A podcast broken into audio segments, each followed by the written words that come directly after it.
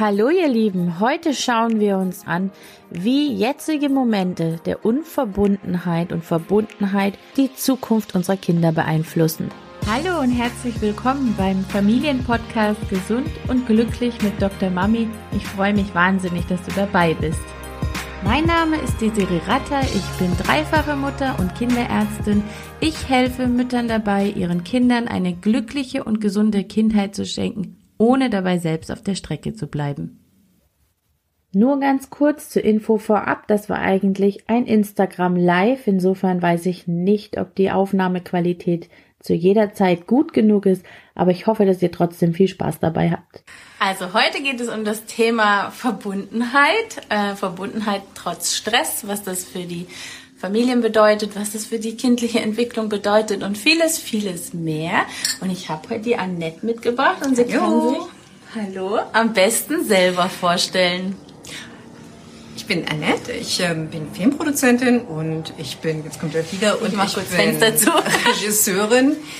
Und die, die sie und ich äh, kennen schon eine Weile und haben uns befreundet und äh, sind darüber ins Gespräch gekommen was machst du, was mach ich. Ähm, und unser Anliegen geht bei beiden, in beiden Fällen, wir lieben es, uns um Menschen zu kümmern. Und ähm, ich drehe hauptsächlich mit Menschen, auch mit echten Menschen, nicht nur mit Schauspielern, also ganz wenig mit Schauspielern.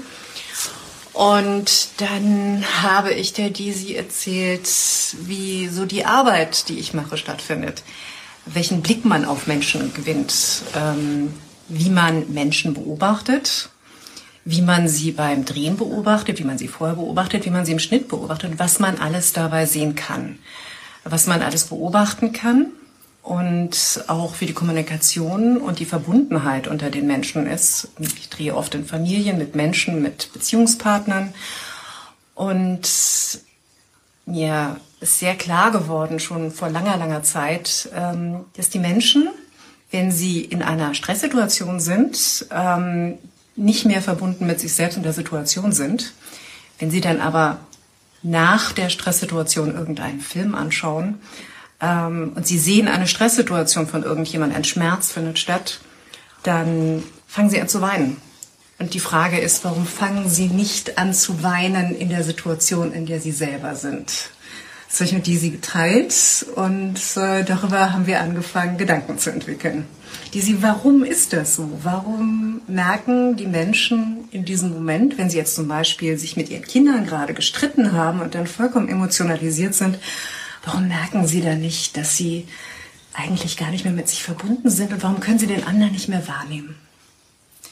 Also zum einen würde ich sagen, und das habe ich auch vorab gesagt, dass es wichtig ist, dass wir das betonen, dass Verbundenheit zueinander und zu den Kindern eigentlich immer da ist. Ist die Frage nur, ob wir sie spüren können.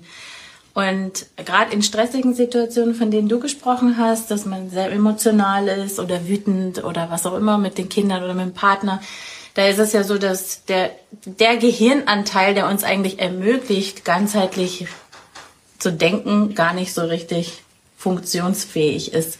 Weil je emotionaler wir sind, desto weniger können wir eine Situation ganzheitlich sehen, interpretieren, für uns ähm, wahrnehmen und auch das mitfühlende Gehirn ist praktisch in so einer Situation auch ähm, nur eingeschränkt funktionsfähig. Und das ist wichtig, dass man das weiß, dass in den Momenten, wo wir so emotional sind, gestresst, genervt von den Kindern oder von den Erwachsenen, dass wir in diesen Momenten ähm, nicht die Situation sehen, wie sie ist, sondern was wir daraus machen.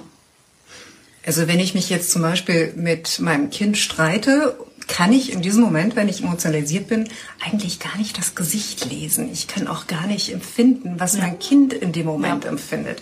Auch nicht den Schmerz und die Gedanken fühlen, richtig? Ja, also man kann das Kind mit seinen Bedürfnissen, mit seinen Nöten, und die Verbindung, die zwischen einem selbst und dem Kind da ist, eigentlich nicht spüren in solchen Momenten.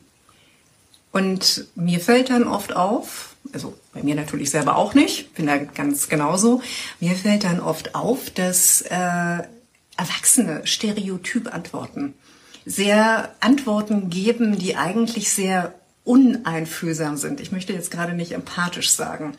Ähm, Was meinst du als Beispiel? Ja, als Beispiel zum Beispiel, das Kind fragt irgendetwas und äh, ist in einer Situation, spielt noch und äh, äh, will nicht ins Bett gehen. Mhm. Und dann ist die Mutter total genervt und sagt, ich will das jetzt aber, du machst das jetzt. Mhm. Immer dieses blöde Theater.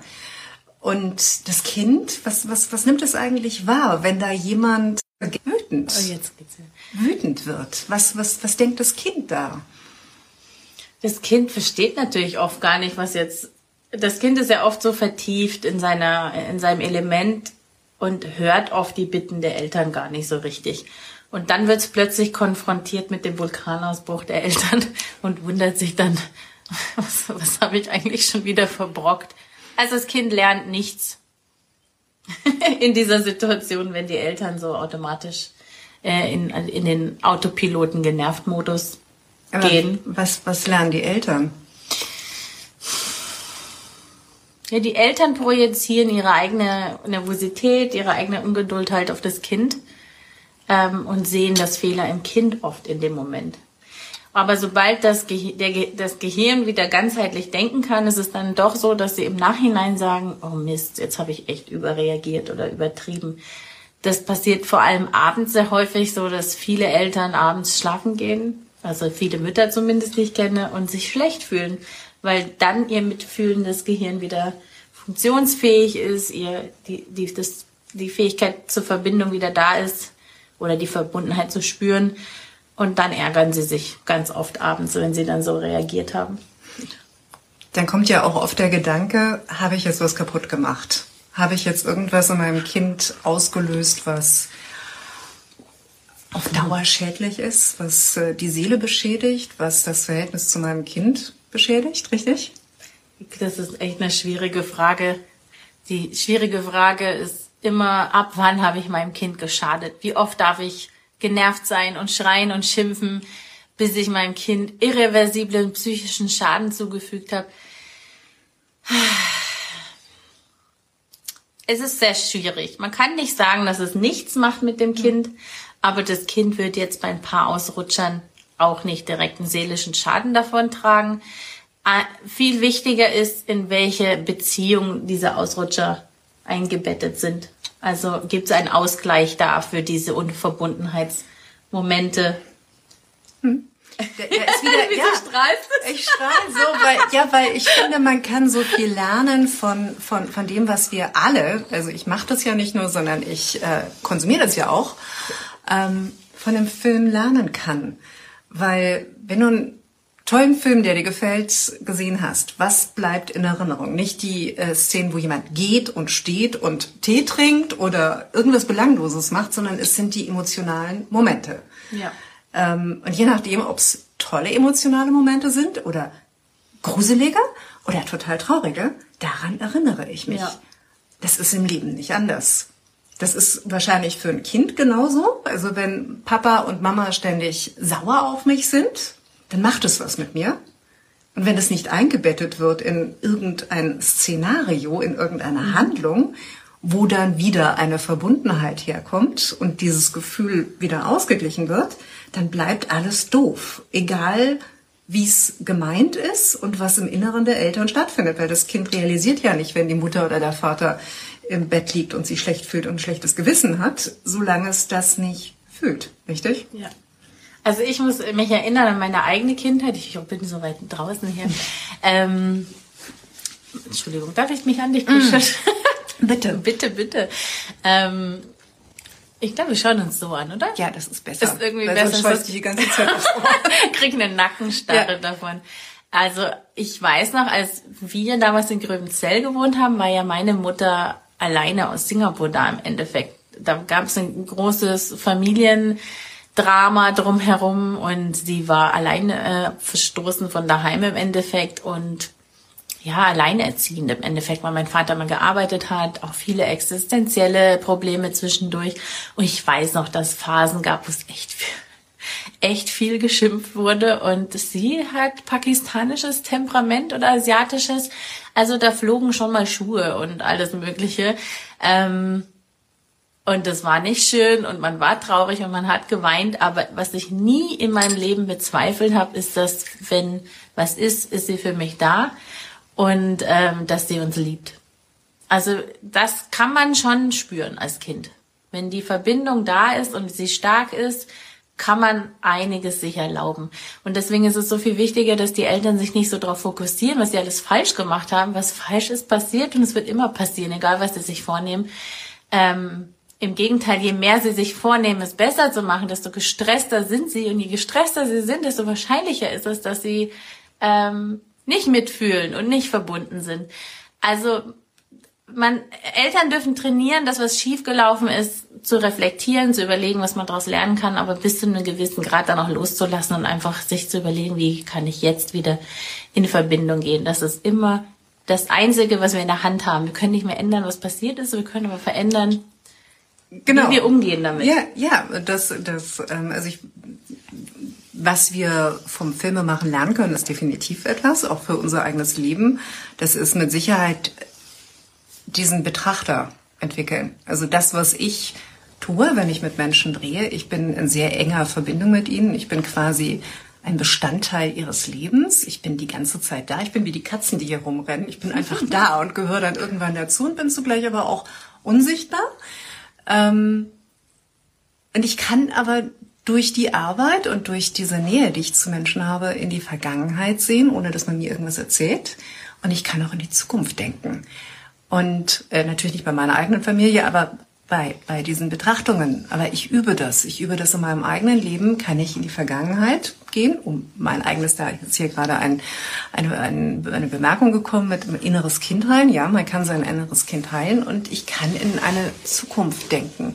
Die Frage ist, wenn ich von Angst blockiert bin, dann kann ich nicht in die Zukunft denken, sondern dann bin ich doch verhaftet, Daisy, in, in diesem Angstgefühl, oder? Entschuldigung, ich war jetzt gerade hier mit der, weißt du, was sie da meint damit? Ja, Mutterwunde, okay. ja. Du kannst deine Frage mir nochmal stellen und ja. dann vielleicht auf ihre Frage eingehen mit der Mutterwunde. Äh, ja, ich, genau weiß, ich, ich, ich, ich, äh, versuche mal gerade beides zu äh, kombinieren. Die psychische Mutterwunde ist, wenn die Mutter nicht präsent war, wenn diese Liebe, die Verbundenheit nicht gespürt wurde. Mhm wenn äh, das nicht funktioniert hat, dass die Eltern, egal was sie gemacht haben, egal wie viel Streit es gegeben hat, egal wie viel Probleme es gab, nicht geschafft hat, dem Kind durch Verbundenheit, durch diesen See der Liebe ähm, dauerhaft das Gefühl zu vermitteln, dass es gewünscht, geliebt, gewollt und äh, willkommen ist im Leben. Ähm, Aber an der Stelle muss man sagen, es muss nicht die Mutter sein. Ja. Natürlich ist es toll, wenn es die Mutter ist oder der Vater oder Adoptiveltern oder Pflegeeltern oder so. Aber ähm, es kann auch eine Lehrerin sein oder der Nach die Nachbarin oder der Nachbar. Also someone who cares. Someone who cares. Es geht nur darum, diese Erfahrung ja. der Verbundenheit zu machen. Schön ist es, wenn es die Eltern sind, aber die Erfahrung selbst verbunden zu sein, ist unabhängig von von unserem Gegenüber. Ja, und das ist dieses auch wenn ich immer noch geneigt bin, es geht darum, andere Menschen zu sehen. Egal wo wir sind, egal was wir machen, schaffe ich es, einen anderen Menschen zu sehen.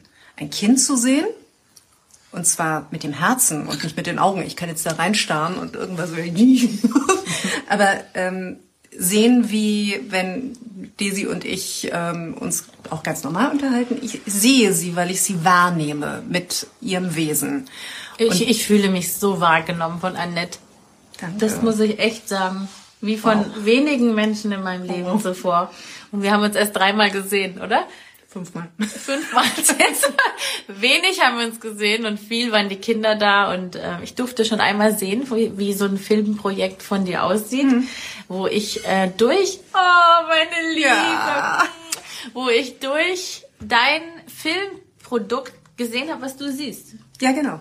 Weil sie schneidet dann und sie macht und macht untermauert mit Musik und nimmt sich bestimmte Szenen raus und dann kann man eine Situation durch ihre Augen sehen. Oh, jetzt habe ich gerade eine Epiphanie. also ähm, man kann, es ist wie eine Lupe. Ich glaube, ja. ich glaube, du hast mir das sogar schon mal gesagt, oder? Ich weiß es nicht. Nee. Also ihre Arbeit ist wie eine Lupe auf auf das, was sie herausheben möchte. Technik ist nur damit der der der Weg, um äh, mit einem liebenden Auge eine Situation zu erfassen. Und nur das berührt. Und das ist etwas, also das wisst ihr bestimmt, weil ihr auch alle sehr viel schon gesehen habt, aber jeder große Film hat ganz wenig berührende Momente. Das sind dann die Momente, wenn sie ganz, ganz groß sind, auch wenn sie vielleicht grauenvoll sind, äh, schmerzerfüllt oder auch wahnsinnige Liebe erzählen. Es sind die Momente, die vielleicht eine, zwei, drei Minuten auf 60, 90 Minuten ausmachen. Und das ist dann der Oscar und das ist dann der Preis und das ist das, weswegen wir total berührt rausgehen. Ähm, was war das nochmal mit Lady Gaga und äh, äh, Gott? Äh, oh mein Gott, A Star is Born. A Star is Born. Wow, das ist alles mich auch total. Aber das sind diese die, zwischen den beiden, Bradley Cooper, also wir haben doch alle gedacht, die kommen zusammen, oder? Aber diese Momente waren so nah. Ah, die waren so verbunden miteinander. Ja. Ich habe dann nachher auch ein Interview von der Crew miteinander gesehen und wenn du die gesehen hast, die haben ihre Verbindung alle miteinander. Die, die haben richtig eine Vision gehabt miteinander, da auf einem Nenner. Und dann, das spürst du im Film. Das spürt man tatsächlich immer. Das ist das Wundervolle an diesem Job, dass etwas stimmt immer. Jeder Zuschauer spürt, ob die Seele und die Gefühle und die Echtheit da ist. Das transportiert sich ganz automatisch. Und das funktioniert. Und das ist so, das ist so bereichernd, weil du kann, die, das kann nicht lügen. Du kannst alles faken, du kannst schlecht spielen, du kannst äh, irgendwas stagen, aber irgendwas skripten. Aber wenn das Gefühl nicht da ist, das wird niemals berühren und niemals erreichen. Niemals. Und das ist, das ist großartig.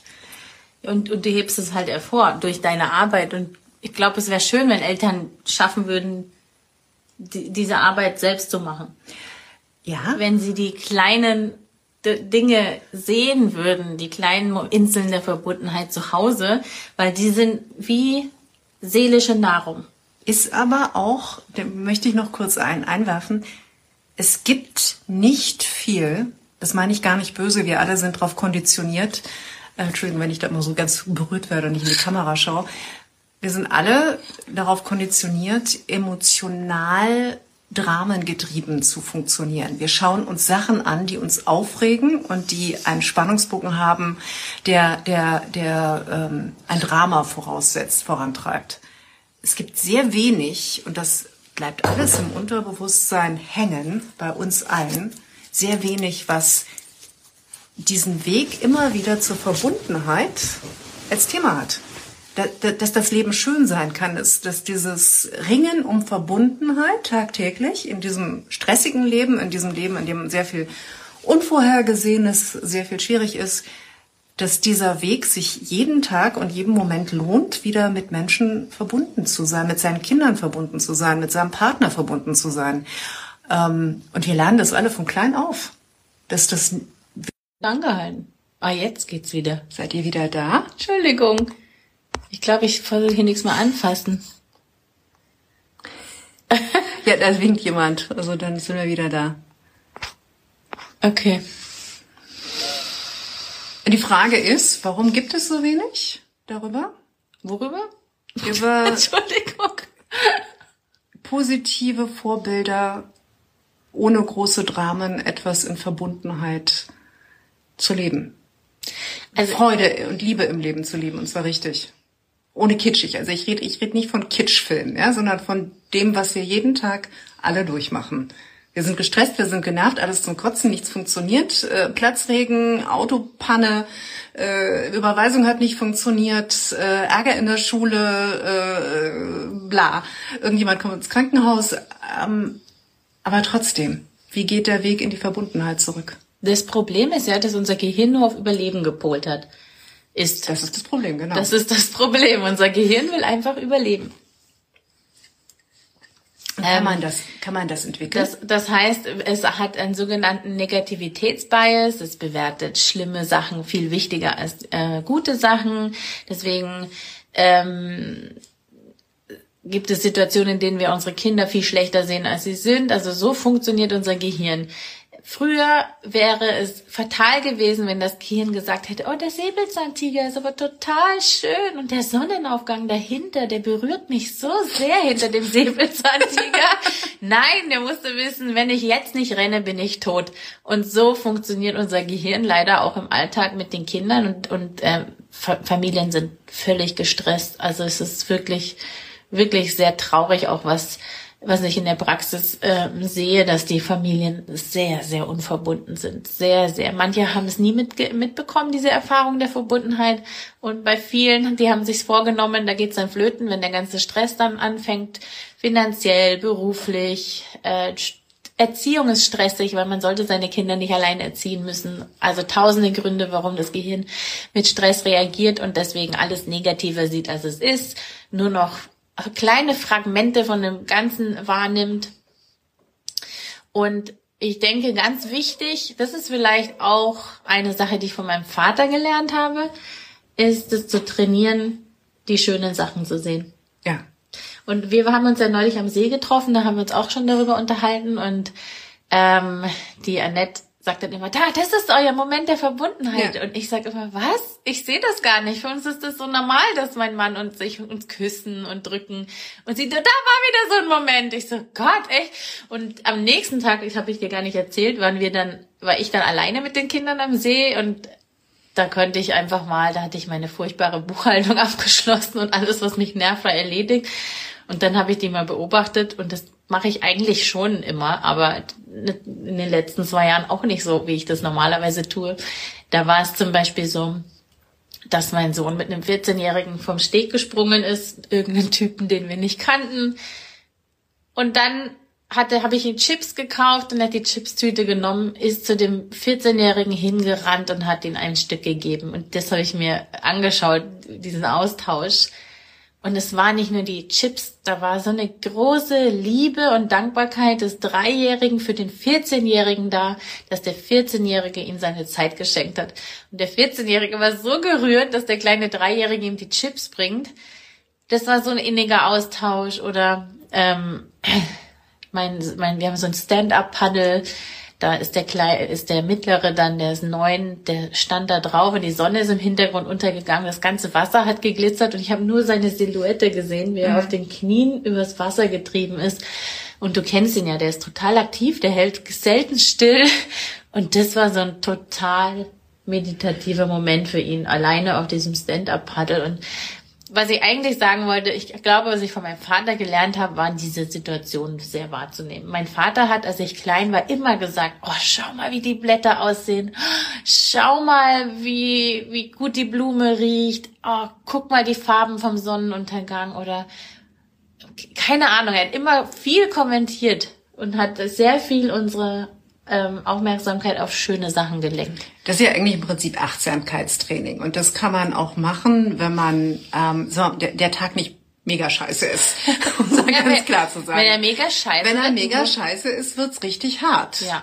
Und dann wird's halt anstrengend. Und ich glaube schon, und das ist etwas, äh, ich glaube, da bist du auch meiner Meinung, es gibt Momente, da kippt alles. Es gibt ähm, Rahmenbedingungen, wo ein Mensch alleine droht zu zerbrechen, weil es zu viel ist, wo das ganze Nervensystem auf Alarm, äh, Krise, also dieses Fight, Flight, Freeze Form, musst du jetzt bitte ausführen, mhm. schaltet und da funktioniert nichts anderes mehr.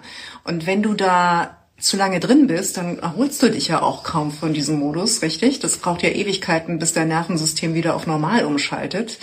Da bin ich ganz froh, dass du das erwähnst, weil vor unserer Krise, jetzt die letzten zwei, drei Jahre, war es immer so, doch, wenn man genug meditiert und wenn mhm. man genug trainiert und wenn man genug positiv ja. denkt, dann kann man alles schaffen. Und mittlerweile weiß ich für mich, nein, es gibt Momente, in denen schafft man das nicht mehr und es ist echt, es gibt nichts Schlimmeres, als wenn man selber betroffen ist und von anderen Leuten hört, du musst nur visualisieren, du musst nur positiv denken, du musst nur achtsam sein. Ähm, das will niemand mehr hören in so einer Situation. Was passiert mit dem Nervensystem? Also wenn du in einem Dauer, du warst zwei Jahre lang in einem Dauerstress, also ja. existenzieller Stress. Du hattest Angst, ihr hattet Angst, dass ihr euren Kindern nicht mehr einen sicheren Rahmen geben könnt und ihr konntet wenig tun, um darauf positiv einzuwirken, richtig? Wir, genau.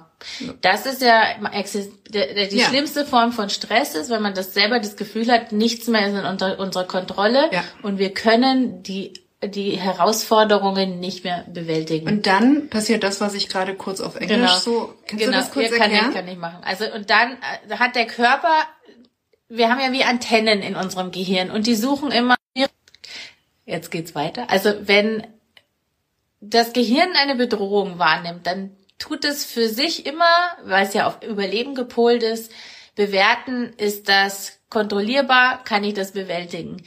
Und wenn dem nicht der Fall ist, dann ähm, werden vom primitiven Teil des Gehirns verschiedene Stressreaktionen ähm, ähm, äh, hervorgerufen. Das ist Fight, Flight und Freeze, also kämpfen, fliehen oder einfrieren. Die meisten von euch kennen das wahrscheinlich. Vorn, ne? Das mit dem Unterwerfen, aber das passt jetzt nicht. Nee, da, ja, das ja. passt. ich glaube, für, die, für, für uns ja. reichen die drei. Okay. Ähm, also zum Beispiel, wenn ein Kleinkind beim, bei einer Blutentnahme ist, dann ist es, dann fühlt es sich bedroht und dann fängt es erstmal an zu fliehen. Sein Kopf, also es, sein Kopf sagt zum Beispiel, sein Stresssystem sagt zum Beispiel, ich möchte fliehen, dann versteckt es sich hinter den Eltern oder versucht das Zimmer zu verlassen. Wenn das alles nicht klappt und es wird festgehalten, dann wird es kämpfen. Es wird anfangen, sich zu wehren, um sich zu schlagen und zu schreien.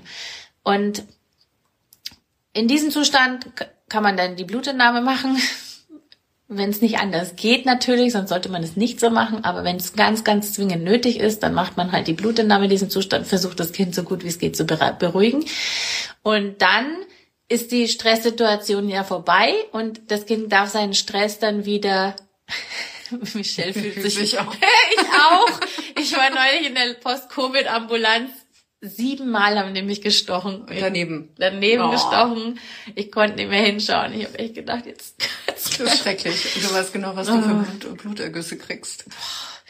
Naja, jedenfalls gibt's dann diese, diese ähm, zweite Stress Stressreaktion und dann ist die Blutentnahme vorbei und die Mama tröstet das Kind und es kann sich wieder beruhigen, sein ganzes Nervensystem. Aber was passiert, wenn dann zum Beispiel die Eltern sagen, jetzt stell dich nicht so an? Genau, wenn es dann aber noch schlimmer wird, das heißt, dieser Stress lässt überhaupt nicht mehr nach und das Kind kommt überhaupt gar nicht mehr klar damit, dann kann es in eine Freeze-Situation gehen.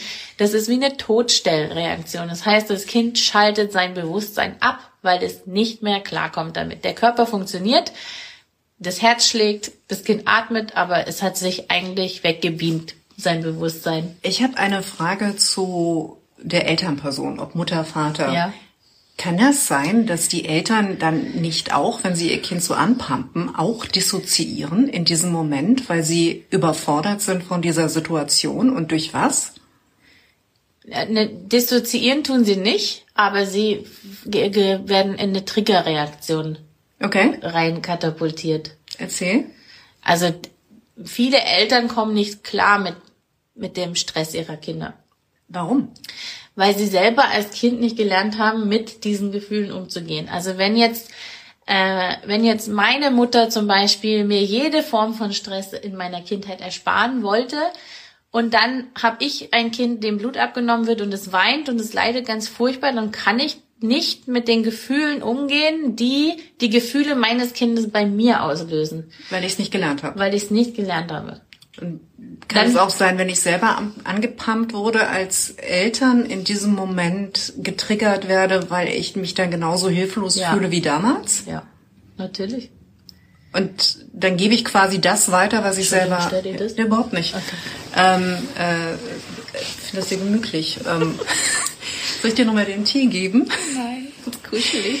ähm, ist, ist es da nicht so, dass, dass das, äh, der, der Elternteil dann den Stress, den es selber erlebt hat, weitergibt an das eigene Kind? Das eigene Kind kann das ja überhaupt nicht, ist ja noch klein, nicht verarbeiten und hat dann auch das Gefühl, ganz alleine mit dieser überforderten Situation ähm, klarkommen zu müssen? Ja, das ist noch schlimmer für die Kinder, weil die haben ja schon Stress. Ja. Und dann laden die Eltern mit ihrem unkontrollierten mit ihrer unkontrollierten Stressreaktion, sagen wir es mal so, ihren Stress auch noch beim Kind ab. Und das heißt, das Kind hat doppelten Stress. Einmal den Stress durch die Eltern ja. und durch den Stress, das es sowieso hat. Jetzt gehe ich nochmal in diese Idee mit dem Film. Wenn, ja. wenn du so eine Situation im Film hättest, also äh, das Kind, der Darsteller erlebt das, wird angepumpt, äh, die Eltern reagieren aus den Gründen, die wir gerade erzählt haben, nicht gut. Und dann gehe ich in, in, in der Zeitlinie in drei, fünf, zehn, 15 Jahre in die Zukunft was sind die Alternativen, die passieren können, wenn das nie aufgelöst wird? Also wenn dieses Kind sich einfach nur dran erinnert, äh, das war entsetzlich und ich spüre immer noch dieses dissoziierte, dieses erstarrte Gefühl in meinem Nervensystem und keiner hat mir geholfen und das wird nicht aufgelöst durch irgendetwas, dann bleibt doch da ein Schaden. Eigentlich schon, oder?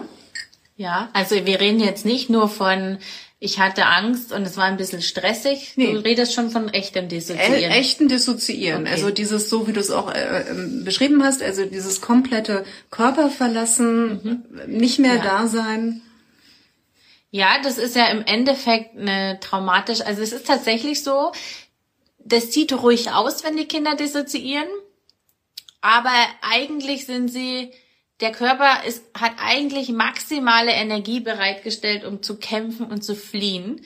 Und dann entscheidet das Gehirn, kämpfen und fliehen bringt jetzt nichts mehr, ich dissoziiere jetzt. Ich habe ein Zitat in meinem letzten Post geschrieben, wenn ich schon sterbe, will ich es wenigstens das nicht mitkriegen. Das ist cooles Zitat, ne?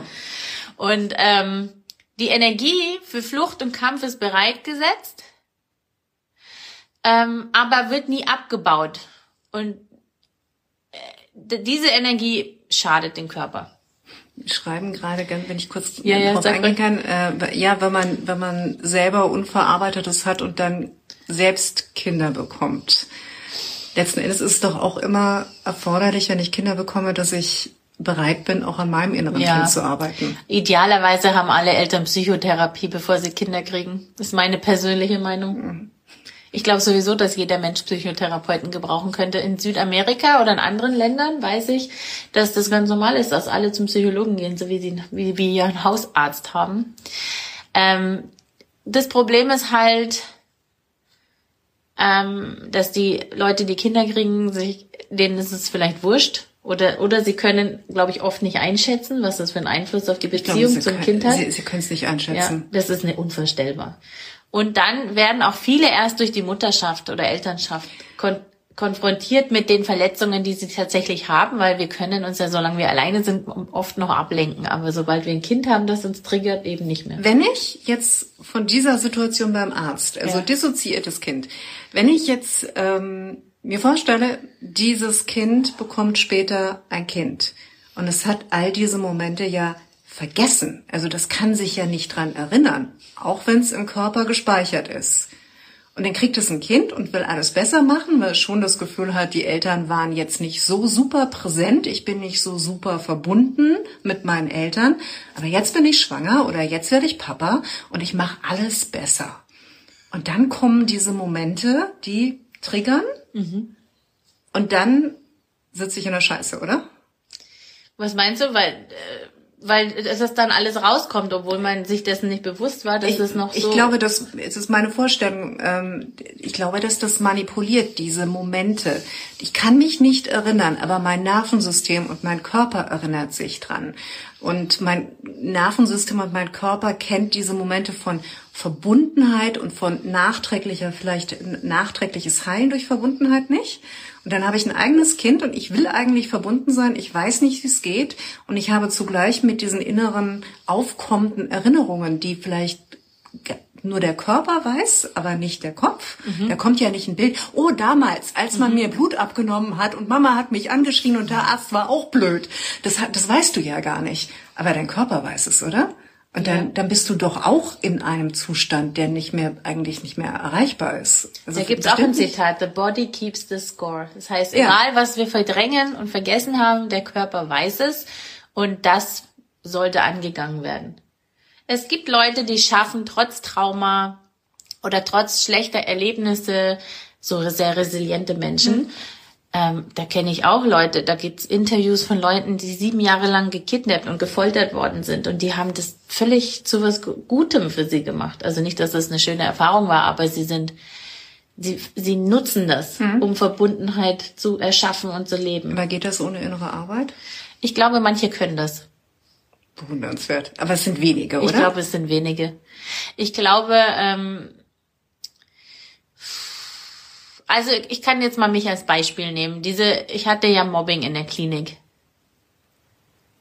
Sam, Samja hat sich Hilfe geholt. Das finde ich ganz toll. Wirklich, das ist so mutig. ja, super. Und viele sagen, man ist so schwach und schlecht und dann Nee, denken, stark. das ist so stark und Ja. Und alleine, dass du das jetzt hier sagst, Super. ist so selbstbewusst auch, auch Ja. wenn du dich wahrscheinlich furchtbar fühlst, wenn du das aussprichst. Und Aber das ist so schade, weil wir sollten das feiern. Und das Ja. tun wir nicht. ja, weil alle Leute haben irgendein Problem irgendwo. Es Ja. gibt's nicht ohne. Gibt Verbundenheit nicht ohne die dunkle Seite. Es muss immer Mün äh, wie eine Münze. Aber wir blenden das aus. Warum? Was meinst du? Beide Seiten? Warum wir ausblenden, dass wir alle, alle in unserem Leben letztendlich mehr oder minder traumatische Ereignisse haben.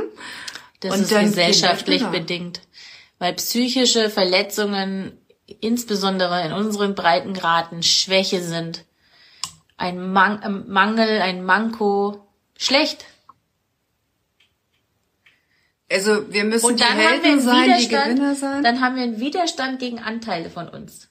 Das Ja. heißt, wir verurteilen uns eigentlich die ganze Zeit selbst. Und in diesem Widerstand machen wir es ja noch schlimmer. Und wenn wir aber uns selber verurteilen, können wir doch mit niemandem in Verbindung sein. Nicht Kann mit unserem nicht. Partner und nicht mit unseren Kindern, oder? Nee. Und dann, gerade wenn die Kinder an triggern und verletzen, dann verurteilt man sie nämlich auch, weil man sich eigentlich selbst verurteilt in diesen Momenten. Und dann dreht man sich in eine Spirale rein, weil man sich immer weiter von sich selbst entfernt. Man merkt, man findet nicht raus, man Ja. findet keine Hilfe oder man sucht keine Hilfe. Also nochmal großartig jeder, der sich Hilfe sucht und der sich dem stellt, weil es ist ein Scheißgefühl. Ehrlich, man braucht wahnsinnig viel Mut. Man braucht, um seinen ähm, Schattenanteilen ne, ähm, zu begegnen, braucht man richtig viel Mut. Und ich finde, das Und irgendwie ist das auch Selbstliebe, oder? Man mag sich vielleicht nicht. Ja. Also ich glaube, viele Leute mögen sich nicht und können sich selbst nicht ausstehen für die Verletzungen und für ihre Triggerreaktionen und so. Aber irgendwie ist die Zuwendung, sich zur Hilfe zu holen, weilen, auch wir es nämlich auch noch aufgenommen, auch wenn sich's vielleicht nicht so anfühlt, ist auch ein Akt der Selbstliebe. Wobei ich glaube, dass viele Eltern das für ihre Kinder machen und nicht für sich selbst. Aber ich habe noch eine Frage. Ja. Ähm, kann ein Mensch, der nicht Verbundenheit erfahren hat, kann der einfach Selbstliebe entwickeln? Oder braucht's nicht immer irgendeinen, der einen anerkennt und sieht? Muss ja nicht die Eltern sein, aber irgendeinen, der sagt, du bist liebenswert, du bist gut. Doch, ich glaube, dass, dass man das braucht. Ich glaube es auch. Ich glaube, man, ein, ein Baby ist ja auch in ständiger Interaktion mit seinen Eltern. Ja. Das ganze Gehirn ist darauf ausgerichtet, mit der, wo sieht das Kind scharf? Auf welche Frequenz reagiert das Gehör des Kindes? Ähm, es ist ja darauf ausgelegt, in Verbindung zu sein mit den eigenen Eltern vor allem. Ja. Und dann über die Spiegelneurone und über die Interaktion, hallo Lisa, über, über das Lächeln der, der Mutter oder des Vaters, darüber findet das Kind seinen Wert. Menschen brauchen andere Menschen. Es ist so schön immer, wenn man überall erzählt, man soll mit sich selbst glücklich sein, das ist totaler Quatsch. Ja, wir brauchen, wir brauchen andere Wir Menschen. brauchen andere Menschen. Und Kinder brauchen ihre Bezugspersonen. Ja. Und ich, also ich glaube zutiefst, bin gespannt, was du drauf sagst. Äh, ich glaube, dass alle Kinder ihre Eltern lieben, egal was passiert, und dass sie eher aufhören, sich selbst zu lieben oder überhaupt gar keine Liebe entwickeln können, als dass sie diese Liebe zu ihren Eltern äh, aufgeben, weil das für sie so lebens ähm, ist, überlebenswichtig ist. Aber ich glaube, dass nicht alle Eltern ihre Kinder lieben können. Das ist meine These. Ich sage nicht, dass sie es nicht wollen, aber können es nicht. Was sagst du? Also ich kenne echt viele Erwachsene, die innere Arbeit machen wegen einer schlechten Beziehung zu ihren Eltern und niemals den Wunsch ablegen, von ihren Eltern akzeptiert zu werden. Obwohl sie wissen, mein Vater ist, keine Ahnung, Alkoholiker, der kann nicht anders. Oder meine Mutter hat Depressionen, die kann nicht anders. Aber der Wunsch und die Sehnsucht ist echt. Aber wie viele Eltern fangen in späten Jahren eine Therapie an, um die Beziehung zu ihren Kindern zu heilen? Ne, das Problem ist ja, wenn Menschen Verbundenheit nicht kennen, ja, Hm. Wissen sie ja nicht, was eigentlich, wie es eigentlich sein sollte Ja. oder könnte. Und wenn man nicht weiß, wie es sein könnte, hat man ja kein Ziel, das man erreichen wollte. Nein, es braucht, es braucht Vorbilder. Ja. Und das ist tatsächlich etwas, das meine ich jetzt nicht äh, beschimpfend auf unsere, die Desi hat es ja vorhin schon erklärt, warum wir so gerne ähm, ähm, Filme und Serien anschauen, die eigentlich immer existenziell bedrohend sind, die immer ganz großes Drama äh, vorantreiben und eigentlich ähm, diese, diese stillen Heldenmomente, die wir alle jeden Tag kämpfen, ähm, die gibt's eigentlich nicht so, ähm, nicht so viel. Und ich frage mich, warum? Ich würde euch mal gerne fragen, würdet ihr gerne sowas sehen? Ähm, diese, diese inneren Kämpfe, die wir jeden Tag ähm, kämpfen und äh, wo wir eigentlich unsere eigenen Helden sind und Helden für unsere Kinder sind? Was denkst du, Daisy? Was denkst du denn? Ich glaube, dass die Zeit reif ist. Ich bin davon total überzeugt. Ich glaube, dass ich kann, ich weiß nicht, was die Leute wollen, weil dadurch, dass viele Menschen im Stress sind, wollen sie oft Dinge, die sie eigentlich nicht brauchen. Und Also wie Chips essen, obwohl man weiß, man sollte Paprika essen. obwohl man, ja, Chips essen, obwohl man eigentlich die Sehnsucht hat nach Zweisamkeit mit dem Partner. Keine Ahnung. Das ist das Bedürfnis, ist was anderes, als es der Wunsch, Chips zu essen. Verstehst du, was ich meine? ja, ich verstehe, was du meinst. Deswegen, ähm, ich, Aber ich sehe, ja die, die danach. Notwendigkeit ist schon da, dass Menschen sich mit Dingen beschäftigen, die sie berühren. Tief berühren ist auf jeden Fall, was die Menschen brauchen. Ich hoffe, dass es auch ist, was sie wollen. Ich glaube, sie müssen es angeboten bekommen. Ja. Ich glaube, also äh, als ich bei, bei Daisy gedreht habe, da gab's äh, Momente, Wir haben das noch war gar eine nicht darüber Probe. gesprochen, dass du bei mir gedreht hast. Ja, ich habe ich hab ein paar, ein paar Aufnahmen gemacht von dir. ähm, einfach so, weil ich das, ich habe dich gefragt und dann haben wir ein paar Bilder gemacht. Und dann hat sie mir lauter Sachen gezeigt, wo Ja. ich gar nicht, wo Ja. mir gar nicht klar war, dass das für sie was Besonderes ist. Weil, weil ich es dir zeigen wollte. Ich wollte es dir zeigen, was ich sehe. Das war der Beweis da. Und diese Momente haben eine wahnsinnige Schönheit und ich glaube, die berührt jeden. Also mein Mann hat zum Beispiel angefangen zu heulen.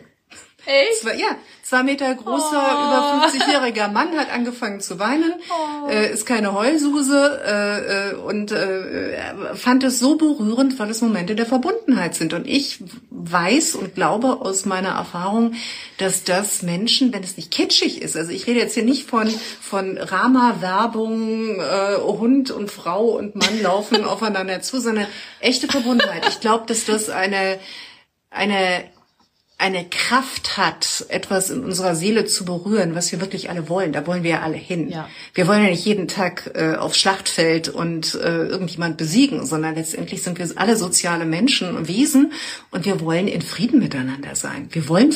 Die eine hat gefragt, wo wir herkommen. Woher kommt ihr denn? Lisa schreibt, wir sind so warm und herzlich. Man fühlt sich gleich wohl. Oh, mein wie Account schön. ist der wichtigste für dich. Dankeschön. Ähm, mein Corona-Hirn, es tut mir echt leid, aber sobald ich abgelenkt bin, weiß ich nicht mehr, was ich gerade gefragt worden bin. Also, ich, Wir sind ich alle bin verbunden. Ich, ich, äh, das, der, das Urbedürfnis aller Menschen, aller Menschen ist das Bedürfnis nach dieser Verbundenheit. Das ist, was Menschen brauchen, um gesund und glücklich zu sein. Und viele erinnern sich nicht dran, wie es ist. Und deswegen denke ich, ist es gut, wenn sie das sehen. Damit sie sich erinnern an das, was da ist schon. Hörst du gerade draußen die Sirene? Ja, Ist das öfter? ne? Vielleicht springt der Yogi jetzt auf, weil sein Notarztpiepser gleich losgeht. Ja, krass. Ähm, Lisa fragt, wo wir herkommen. Einer hier, die Michelle weiß- kommt ich aus Kärnten. Ich nee, einfach nur örtlich, glaube ich. Wo, Wo du herkommst. Ja, München. München. Wir sind gerade in Landshut, bei mir. Und ich komme aus München. Ich kann nicht sagen, wo ich herkomme. Ich habe immer das Gefühl, ich komme aus der Welt. Du kommst auch aus der Welt. Ich komme aus der Welt. überall zu Ja, Hause und ja. doch nirgends Genau. komplett. Genau. Ja, ne? ähm, ich habe ja, bei mir ist es so ein bisschen wild. Also meine Mutter ist halb, halb, ähm, meine Mutter ist halb Chinesin, halb Pakistani, ist in Singapur geboren, ist mit 13 nach England abgehauen, damit sie keinen pakistanischen 70-Jährigen heiraten muss. Und mein Vater ist halb Ungar, halb Deutscher. Und ich war neun Jahre in, äh, in, in Bayern, dann war ich ein paar Jahre in Malaysia, dann war ich ein paar Jahre in Singapur, dann bin ich wieder nach Deutschland gekommen zum Studieren und kam nicht klar und war eigentlich nur unterwegs jahrelang, mein ganzes Studium lang. Und dann war ich auf einer Weltreise von zwei Jahren und da, die hat mich so geerdet und mich so wachsen lassen, dass ich dann wieder nach Deutschland gekommen bin und irgendwie das Gefühl hatte, hier möchte ich jetzt doch erstmal bleiben und da habe ich ja dann meinen Mann kennengelernt. Ähm, deswegen habe ich das Gefühl, ich bin überall zu Hause und, und doch nirgends. Aber das klingt negativ, oder? Doch Nee. nirgends. Nee. Ne? nee. Ich finde, ich Eigentlich ist es positiv. Ich finde das sehr ich positiv. identifiziere mich nicht nur mit einem, Ja. Mit einer Aussehen, mit einer Religion, mit einer Kultur. Ich kann überall, egal was ich höre, finde ich ein Teil von mir und du auch. Äh, äh, Total. Also äh, deswegen habe ich ja auch so einen Beruf gewählt. Ich, ich, ich habe schon das Gefühl, dass äh, ähm, also ich komme aus Bayern und je älter ich werde, desto mehr sage ich ja, das ist schon schön, auch wenn ich all diese Probleme sehe. Ähm, und ich fühle mich ja auch Heimat. Ähm, aber diese Liebe zu Menschen, die ich Gott sei Dank empfinden kann und immer wieder suche, die lässt sie mich auf jedem Kontinent, in jedem Ja. Land finden. Und über so. diese Herzenssprache geht man auch in Verbindung mit Menschen überall auf der Welt. Natürlich nicht Ja. mit jedem und mit allen. Also es findet einem immer irgendeiner blöd und mag einen nicht oder ich habe nicht dieselbe Haltung oder nicht dieselbe Politiküberzeugung. Aber ich finde immer mit dem da finde ich immer Zugang. Und das heißt, ich bin in der Welt zu Hause mit mit mit den Menschen verbunden. Ich glaube, es geht auf beide Wege. Entweder du bist mit dir selbst verbunden. Sobald du mit dir selbst verbunden bist, bist du mit anderen Menschen verbunden. Anders geht's gar nicht. Weil du kannst immer einen Teil von dir im anderen finden.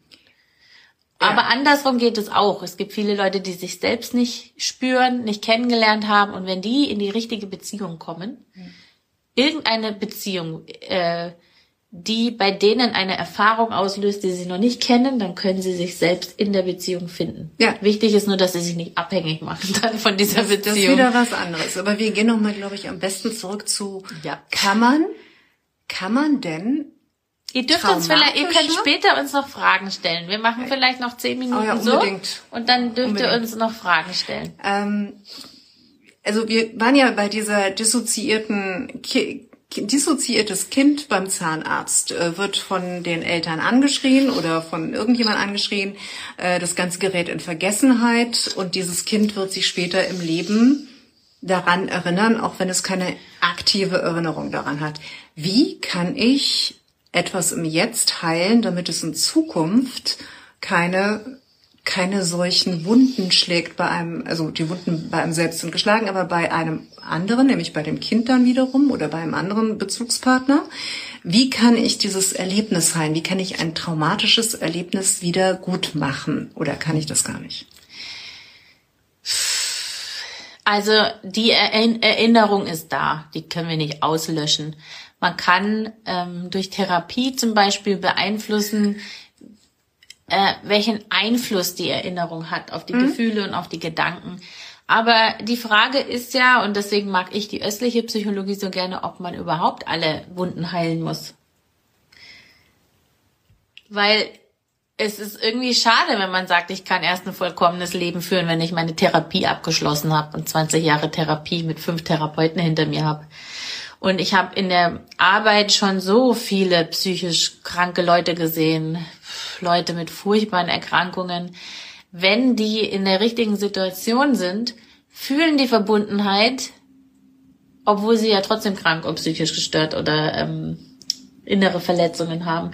Das heißt, wir haben sowohl den vollkommenen Anteil von uns, der existiert ja parallel zu dem verletzten Anteil.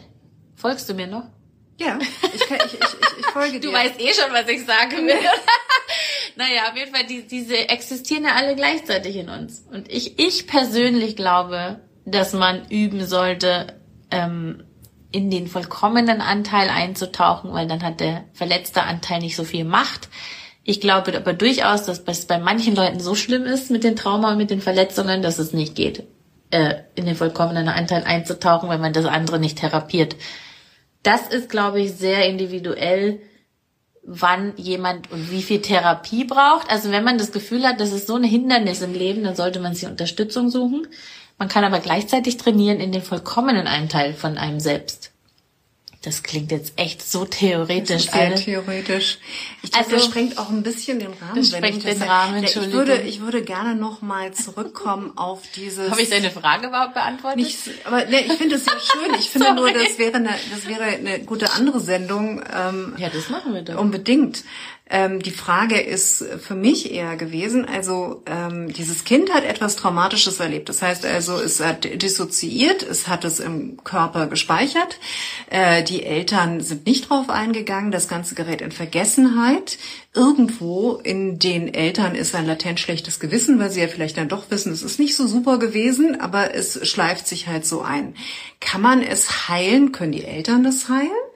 Äh, indem sie irgendwann mal die Kraft aufbringen, äh, in echte Verbindung mit dem Kind ja. zu gehen und diese Situation wahrzunehmen, ja. entweder emotional, also das muss ja nicht heißen, weißt du, damals vor fünf Jahren, als wir beim Zahnarzt waren, das muss ja, das ist ja Lass mich noch kurz die Frage stellen, weil ich finde die total wichtig. Das ist doch keine Bilanz, wo du deine Scheißaktionen mit den guten Aktionen aufrechnest und danach bist du dann eine gute Mutter oder eine schlechte Mutter, oder? Nein. Reicht da nicht ein echter Moment Doch. wahrer Liebe, Doch. wo das Kind sagt, Mama hat mich wirklich Doch. lieb? Ja, es ist keine Bilanz, weil eine Bilanz ist im Kopf sobald du in die Verbindung gehst mit deiner, mit deinen Eltern, zum Beispiel kenne ich viele Eltern, die zehn Jahre später weinend zu ihren Kindern sagen, es tut mir so leid, dass ich da nichts gemacht habe. Dieser Moment ist sehr heilsam. Ist für, diese Herzensvergebung, oder? Ja. Weil im Grunde genommen ist doch, ich sehe dich und ich akzeptiere deinen Schmerz und ich fühle deinen Schmerz. Ja. Und das passiert, wenn du in Verbundenheit bist und dann kannst du vergeben. Du hast ja mal gesagt, Kinder können großartig vergeben. Wenn du einem Kind diesen Moment von Verbundenheit und echtem Mitgefühl schenkst, vergeben sie tatsächlich. Ja, das hat bei vielen Leuten Widerstand ausgelöst, dass ich sage, dass sie absichtlich vergeben. Bewusst vergeben. Ja. Ich, ich, aber du weißt, wie ich gemeint habe, oder? Ich glaube ja. Ich, ich teile, also ich, ich, ich teile. Nein, die, also ich, ich würde sagen, sie sagen nicht, okay, es ist nicht schlimm, dass meine Mutter mich nee. geschlagen hat als Kind. So denken sie nicht. Aber sie wollen ja die Liebe zu den, sie wollen, sie sehnen sich selbst, mein Mann hat in einem Herzenssprache-Podcast, hat er erzählt über seine Beziehung zu seinem Vater. Und die hatten jetzt ein Gespräch, der Vater ist 75, mein Mann ist über 50, hatten jetzt ein Gespräch, das so verbindend war, dass sie alles andere loslassen konnten. Und es geht aber nur, weil alle beide jetzt bereit sind, die nächste Stufe der Beziehung sozusagen zu erreichen. Ja, das, das, das, das, heißt nicht, dass es schön war, was alles vorher Nein. passiert ist, aber es hat plötzlich hier jetzt keine Relevanz mehr. Ja, das also das, das und, da, und das und glaube das schaffen ich. Kinder. Da, da, das schaffen Kinder und das, das meinte ich mit diesem Bild. Äh, das ist doch keine Bilanz und manchmal kommt mir das so vor. Das ist eine Unterstellung, das ist eine These. Mir kommt es so vor, als ob wir in einer Welt leben, die ja sehr ja. stark ähm, wie soll ich sagen, zahlengetrieben und äh, ja, Bi Bilanz. Also äh, ich, ich, ich muss tausend Sachen gut machen, äh, weil wir haben ja diese die tausend Punkte, die Bucketlist, dies und jenes. Es wird alles evaluiert und deswegen glauben wir, das ist eine Waagschale und wir müssen dann immer was dafür tun und können überhaupt nicht fassen, dass es Momente von so umfassender Verbundenheit gibt, die alles andere zwar nicht ungeschehen machen, aber überstrahlen. Ja. Und diese, diese Strahlkraft heilt. Das und ich glaube, so dass so Kinder, schön. je kleiner sie sind, umso mehr haben sie diese Gabe, sicherlich auch, weil sie da wo sie herkommen, das glaube ich zumindest, da, da, da, da die haben noch mehr Erinnerungen daran und sie haben auch diese, diese Liebeskraft und sie sind noch nicht so geprägt vom Denken, ja, das wir haben. Weil, genau, und weil sie im Hier und Jetzt sein können. Genau. Sie können den jetzigen Moment mit der Verbundenheit, die jetzt ist, spüren. Ja. Das heißt nicht, dass man den Kindern nicht Schaden zufügen kann und sowas. Ja. Aber das meinen wir ja auch nicht. Aber die können sich jetzt neu auf die Verbindung mit der Familie einlassen, weil das ist, wonach sie sich sehnen. Und weil sie, wie du gesagt hast, die denken dann in dem Moment nicht, die wägen nicht ab. Gestern war sie aber so blöd zu mir und hat dies und jenes gemacht, sondern die fühlen dann diese innige äh, Ja. Ruhe, Vollkommenheit, angekommen sein, so. Das spüren die dann einfach. Dann Aber- zerpflücken sie das nicht im Kopf.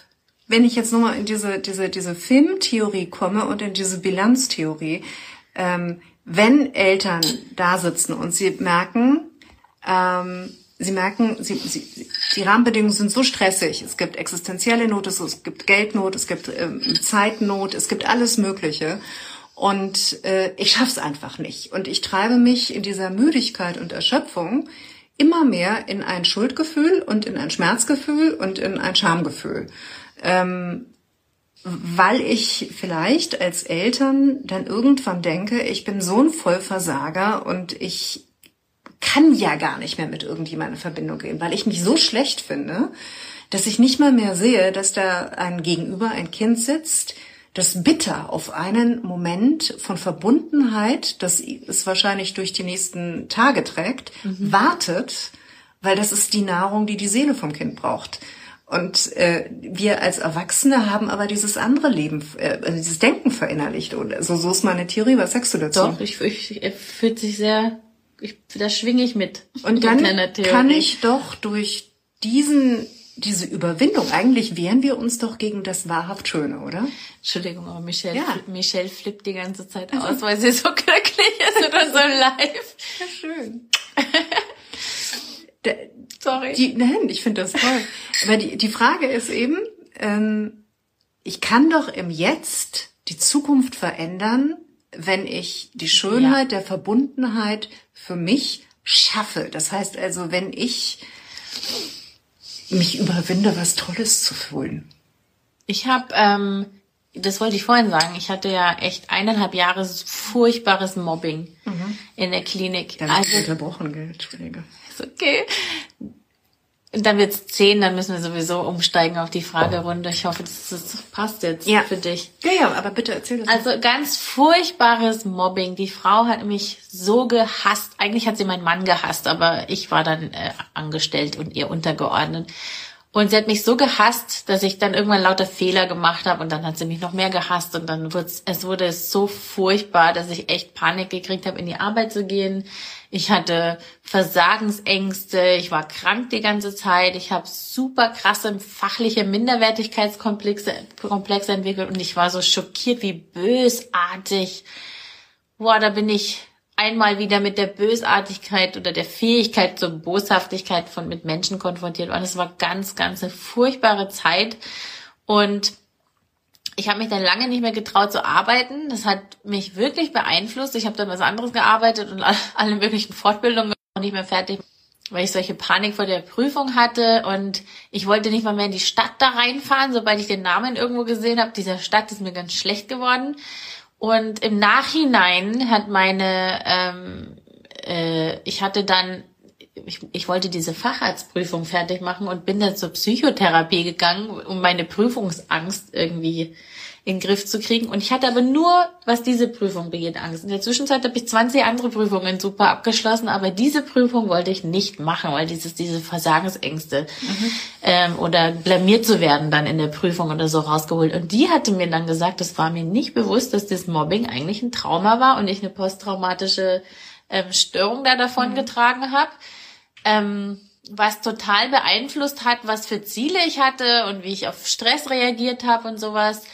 Und ich habe gar keine Traumatherapie gekriegt. Alleine, dass sie das gesagt hat, hat bei mir schon den Schalter umgehebelt. Das ist so verrückt, oder was Bewusstsein manchmal macht. Ja. Und ich hatte dann Selbsterfahrung äh, mit einem Psychotherapeuten, weil ich ja die Ausbildung zur Psychotherapeutin mache und der war fassungslos, dass ich keine Therapie hatte, um da wieder rauszukommen. Der hat gesagt, boah, dass ich geschafft habe, da wieder rauszukommen, ist so, als hätte ich mich an den eigenen Haaren aus dem Sumpf gezogen. Das Bild hat mir echt gut gefallen damals. Weil du vorhin gesagt hast, braucht man unbedingt immer eine Therapie. Ich glaube vielleicht, dass jemand anders eine Therapie gebraucht hätte. Aber ich habe so viele Ressourcen und ich habe so viel Verbundenheit in meinem Leben gelebt. Ich weiß, wie sich das anfühlt und ich weiß, weil ich mich gut kenne, wie ich da hinkomme. Als wir jetzt eine existenzielle Krise hatten, da habe ich es nicht geschafft. Da wusste ich auch, was ich machen sollte. Aber wenn keine Zeit ist, weil du dich die ganze Zeit nur um existenzielle Fragen kümmern musst, dann geht es einfach nicht mehr. Aber man kann, wenn man tiefe Verbundenheit gelernt hat, oder erfahren hat in seinem Leben und man immer wieder dahin gehen durfte, ist es eine große Quelle fürs ganze Leben. Ich habe keine Therapie gehabt. Ich habe, ich fahre da jetzt gerne hin. Manchmal würde ich gerne hinfahren und die Leute sehen und sagen, hi, ich bin immer noch freundlich und ich bin überhaupt nicht nachtragend. Ich habe keinerlei von bösen Gefühlen denen. Ich habe das sogar geschafft, umzuwandeln in Mitgefühl, weil ich mir denke, das ist echt ein armseliges Leben, wenn man sein kurzfristiges Glück daraus zieht, andere Leute niederzumachen. Weil das ist der maximale Zustand von Unverbundenheit. Die befriedigen sich kurzzeitig so, weil sie keine Erfüllung haben. Ja. Also kann ich da echt mitfühlend sein mittlerweile. Es schlägt trotzdem Wunden. Die Frage ist eben, in was für einem Geflecht oder in ja. was für einer einem, einer so, wie hast du das vorhin gesagt, wir sind umgeben von Verbundenheit, nur wir ähm, tauchen nicht immer ein. Tauchen nicht immer ein und finden keine Verbindung. Und diejenigen, die so gut wie gar keine Verbundenheit in ihrer Kindheit mitbekommen haben, tun sich halt wahnsinnig ja. schwer. Ähm, ja, weil, weil sie nicht wissen, was, was es möglich ist. Ja. Und dann haben sie auch keine Werkzeuge. Und ich habe von meinen Eltern beides gelernt. Ich ja. weiß, was möglich ist und ich habe wir haben gelernt, und das haben wir jetzt in der Krise mit unseren Kindern auch gemacht. Das hat natürlich Wunden geschlagen. Aber die Frage ist, wie sie mit den Wunden umgehen und ob sie immer in den Wunden verweilen oder ob sie auch lernen, in den vollkommenen Anteilen zu verweilen. Und jetzt ist natürlich die Frage, also du, du hast diese Verbundenheit in der Kindheit erlebt. Ähm, deine Kinder erleben das.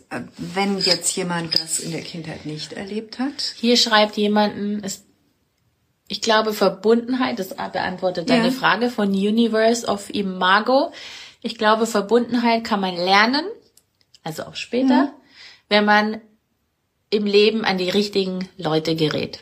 Ja. ja. Also man kann das ist doch, ist das die Antwort auf deine Frage, oder? Im Prinzip ja. Ähm, man kann halt auch sehr leicht an die falschen Leute geraten, wenn man es nicht kennt. Das ja, ist aber ein anderes Thema. Ähm, aber das ist das, was wir doch alle jeden Tag tun können, um die Welt ein kleines bisschen besser zu machen, indem wir nicht nur unsere Kinder und unseren Partner, wenn wir können, sehen, so mit diesem Regisseurblick im Übrigen, sondern wenn wir auch andere Menschen mal mit einem liebenden ja. Auge ansehen. Ich habe neulich eine Situation gehabt, da hat jemand so übel hinter meinem Rücken über mich gesprochen. Echt? Ja, das ist mir noch nie passiert, dass ich sowas gehört habe. Ich dachte, was ist das denn alles? Im Supermarkt oder wo? Nee, ich, äh, ich kann nicht so viel erzählen, weil dann okay. erzähle ich, wer es ist. Aber Leute kamen zu mir und haben mir erzählt, was diese Person gesagt hat. Und es war ganz klar, dass es stimmt. Es gab Beweise, dass mhm. es stimmt. Und dachte mir, was das denn? Wie kann denn die Person mich lächelnd anschauen und so böse, gemeine Sachen im Hintergrund sagen? Und dann habe ich zwei Wochen lang überlegt, ob ich die Person ansprechen soll oder ob ich da einfach drüber stehe und sag's mir wurscht. Dann habe ich ähm, gesagt, nee, ich mag die Person. Ich weiß nicht, was sie dann geritten hat und was da passiert ist, aber ich habe der Person dann geschrieben, habe gesagt, das war nicht in Ordnung. Ich erwarte eine Entschuldigung, aber ich bin total offen danach wieder mit einem unbeschriebenen Blatt anzufangen. Und die Person hat sich dann entschuldigt ein paar Wochen später. Das sind Möglichkeiten, andere Leuten die Möglichkeit zu geben, Verbundenheit zu erfahren. Wie du gerade gesagt mhm. hast, wenn man mit einem liebenden Blick da drauf schaut. Und ähm, man kann Leute, man kann andere Menschen, also ihr könnt das, wenn ihr das für euch wünscht, dann müsst ihr jemand finden, der euch wirklich gut tut, aber ihr könnt es auch schenken. Und wenn jeder ein bisschen schenkt, gibt's keine Kriege. Nein, aber du weißt schon, was ich also, meine. Die Welt ist ein besserer ist, Platz. Es, es, ist das, was wir tun können und wir tun es in dem Moment für andere, aber wir tun es ja auch für unser, unser eigenes Herz. Natürlich. Weil, ein, weil, Verbundenheit weil, ist ein Two-Way-Street. Du bist nicht, dass du gibst, du kriegst in dem Moment, wo du, du hast gibst. doch neulich mal gefragt, sind Menschen eher gut oder eher schlecht? Wie, wie war da die Reaktion? Schlecht. Ich glaube, 80 Prozent haben gesagt schlecht. Aber ist und dann haben einige haben natürlich auch gesagt, sie kamen gut auf die Welt und wurden dann immer schlechter. Gut, also dann kommen Kinder verbunden auf die Welt, in dem Vertrauen darauf, hier Verbundenheit zu erfahren, weil sie sie auch brauchen, weil sonst sterben sie. Äh, und dann kriegen sie Verbundenheit abtrainiert, weil wir Ja. so leben. Wir, wir wünschen uns alle, in Verbundenheit zu sein. Also vielleicht gibt's, äh, was weiß ich, ein Prozent der Menschheitsfamilie, die äh, vielleicht irgendwie tot innen ist, also die vielleicht irgendwie so, so äh, ja, tote Seelen haben. Vielleicht gibt's das. Aber der Rest möchte doch eigentlich, da tief drin, möchte doch eigentlich verbunden sein. Wobei man sagen muss, dass auch Babys nicht so unbeschrieben sind, wie man denkt, weil durch epigenetische Prägung haben sogar Babys schon Ballast an Bord. Ja, da, da, das ist klar. Aber, sie kommen mit ihrem größten Potenzial Ja, höchstwahrscheinlich auf die Welt. Ja. Und je nachdem, in welcher Familie und mit welchen Umwelterfahrungen Mhm. sie aufwachsen, beeinflusst das ihre Fähigkeit, verbunden zu sein. Und wenn man mal jetzt mal schaut, wenn Familien spazieren gehen, dass die meisten Eltern ihre Kinder antreiben, macht doch jetzt mal schneller und lasst den Marienkäfer in Ruhe. Also, oder die Kinder sind beim Essen, beim Mittagessen und statt dass sie ihr Essen genießen dürfen, werden sie ständig bombardiert. Wie war es in der Schule? Wie war die Klausur? Wie war das? Also, die Erwachsenen sind eigentlich die ganze Zeit dabei, ihre Kinder aus dem Hier und Jetzt zu holen.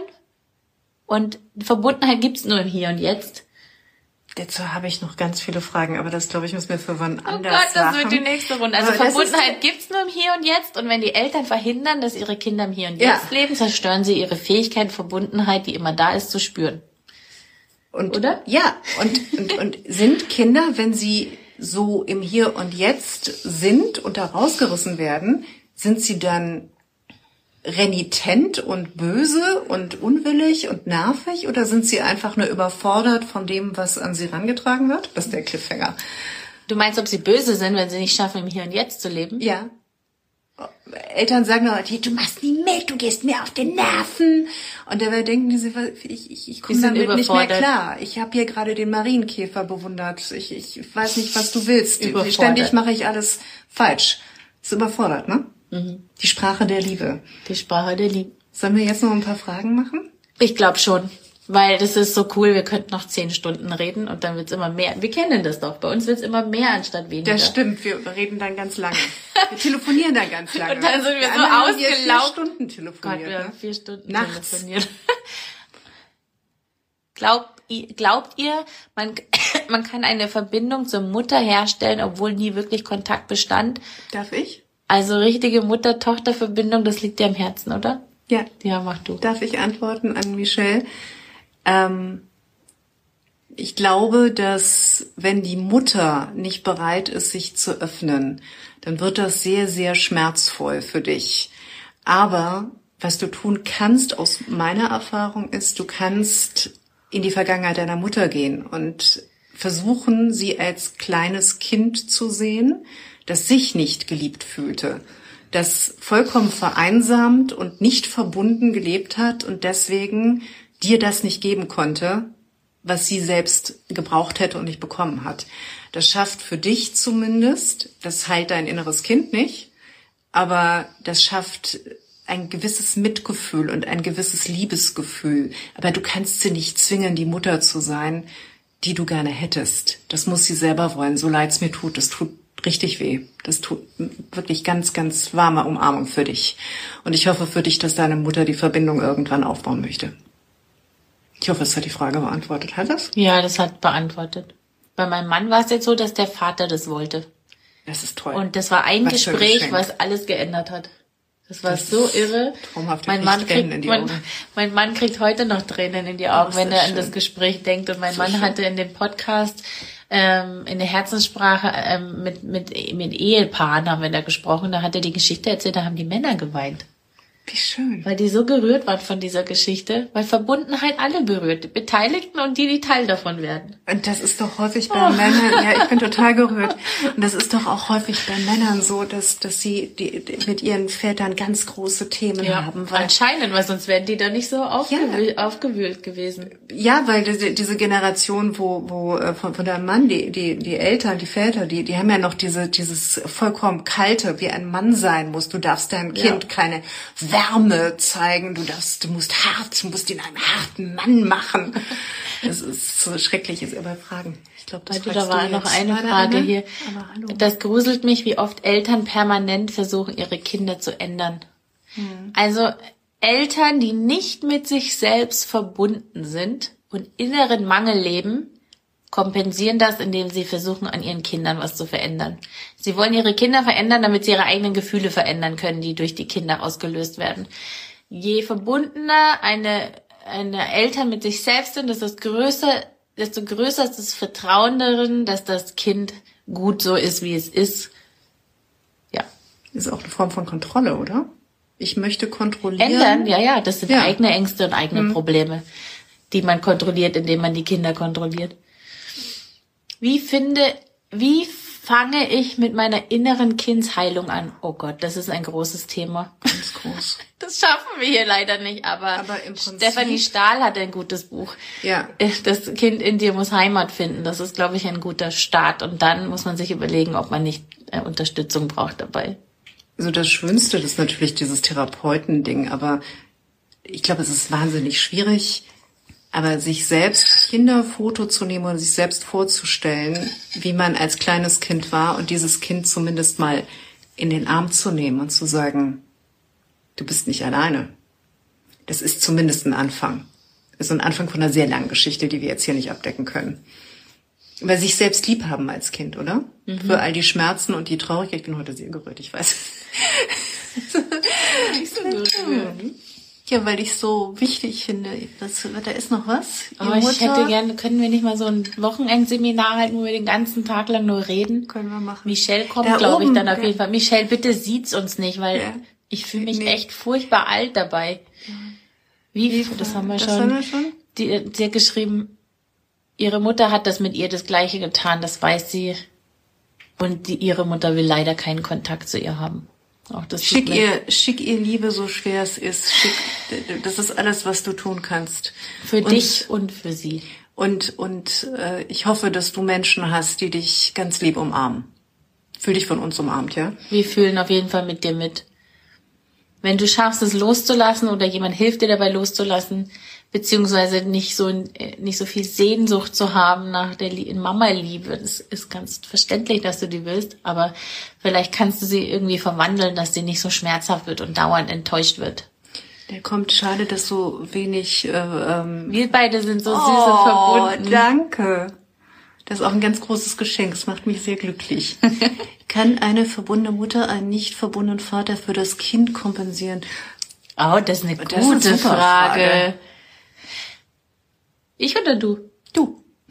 Ich wäre voll neugierig gewesen, was du sagst. Ich kann auch anfangen. Also wenn das Kind mit der Mutter Verbundenheit erfährt, hat's Verbundenheit gelernt und erfahren. Ja.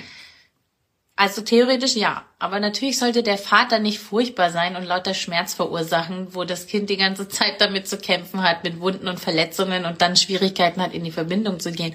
Aber bis zu einem gewissen Grad kann die Mutter das kompensieren und die Mutter ist auf jeden Fall ein Geschenk, wenn das Kind die Erfahrung der Verbundenheit macht. Möchtest du was ergänzen? Ja, dazu, meine tatsächlich, tatsächlich, weil, weil äh, ich glaube, dass Sprache auch Realität formt und dieses Kompensieren heißt quasi, okay, wenn 50 Gramm auf der einen Seite zu wenig ist, dann gehe ich 100 Gramm auf der anderen Seite und dann ist es kompensiert. Ich würde eher aus dem Herzen meinen, es reicht eine Person, die das Kind aufrichtig sieht und lief, liebt.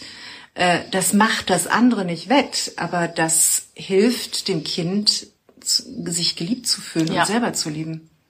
Hier spricht irgendjemand von Online-Kursen. Also ich wollte eigentlich keine Werbung jetzt für mich machen, aber ich habe einen Online-Kurs Herzenssprache. Da geht es um die Verbindung zu einem selbst und die Verbindung zum Kind und wie die Kommunikation das formt. Also irgendwann Ende des Jahres wollte ich den wieder launchen. Ich hatte jetzt viele drin, die sehr, sehr bewegt und gerührt waren und vielleicht ist es ja auch was für euch. Wenn ja, dann kriegt ihr das auf jeden Fall mit, wenn es wieder losgeht.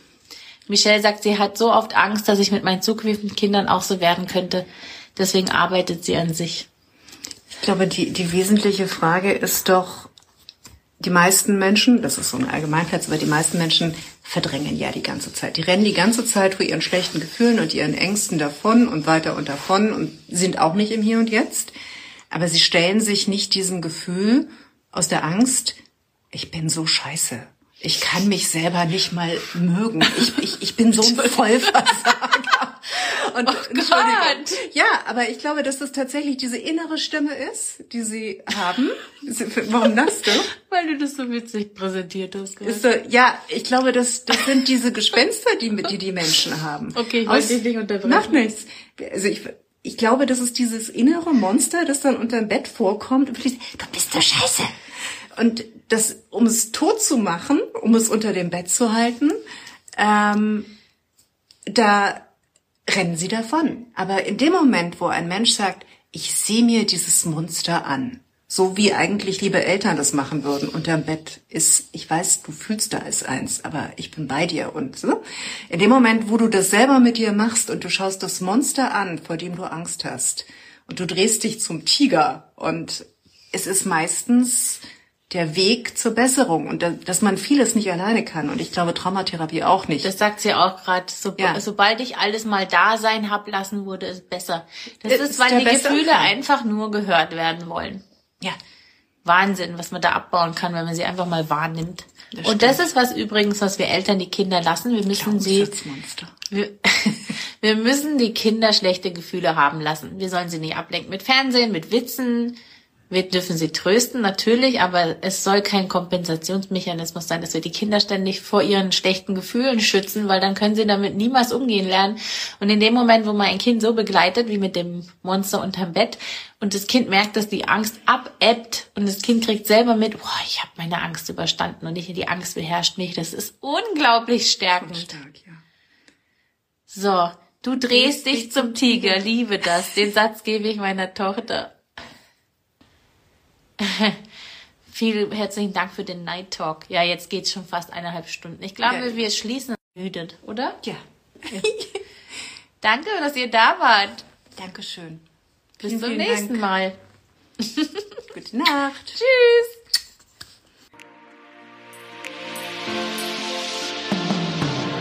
So, das war's für heute beim Familienpodcast Gesund und Glücklich mit Dr. Mami und ich freue mich auf das nächste Mal. Ciao!